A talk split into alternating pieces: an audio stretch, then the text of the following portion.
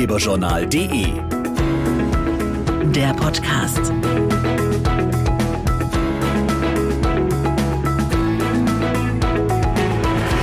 Hallo und herzlich willkommen zum Ratgeberjournal Podcast. Heute schauen wir mal ein bisschen auf unsere Gesundheit. Der März steht nämlich im Zeichen der Darmkrebsvorsorge und bietet zahlreiche Gelegenheiten, sich zu informieren. Wussten Sie zum Beispiel, dass die Untersuchung nur wenige Minuten dauert? Mehr Infos rund ums Thema jetzt von Julia Schneider. Jedes Jahr erkranken in Deutschland 26.000 Frauen und knapp 33.000 Männer an Darmkrebs. Ja, in unserer Familie gab es das leider auch schon. Es gab einen Fall in meinem Freundeskreis und dadurch bin ich sensibilisiert worden und rate allen meinen Freunden regelmäßig zur Vorsorge zu gehen und habe mich selber auch schon beim Arzt durchchecken lassen. Die Früherkennung ist bei Darmkrebs entscheidend für gute Heilungschancen und eine schonende Behandlung.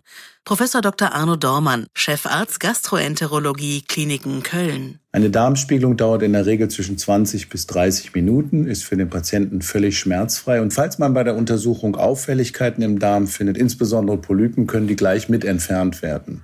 Führt man regelmäßig Darmkrebsvorsorge durch, führt das zu einer Risikoreduktion an Darmkrebs zu erkranken um circa 80 bis 90 Prozent. Eine individuelle Unterstützung bietet zum Beispiel die Patientenbegleitung Onkologie. Sie ist eines von vielen Serviceangeboten im Rahmen des Gesundheitsprogramms Gesundheitsservice 360 Grad von AXA. Steffen Brenzek. Ein persönlicher Ansprechpartner von AXA hilft bei Fragen zur Erkrankung oder bei der Suche nach Fachkliniken und Fachärzten und er unterstützt zum Beispiel auch bei der Koordination der Versorgung. Die Unterstützung ist kostenlos und immer individuell auf die Patienten und ihre Angehörigen abgestimmt. Für die Rundumbegleitung hat AXA übrigens zum wiederholten Mal die Auszeichnung Beste Gesundheitsservices durch Focus Money erhalten.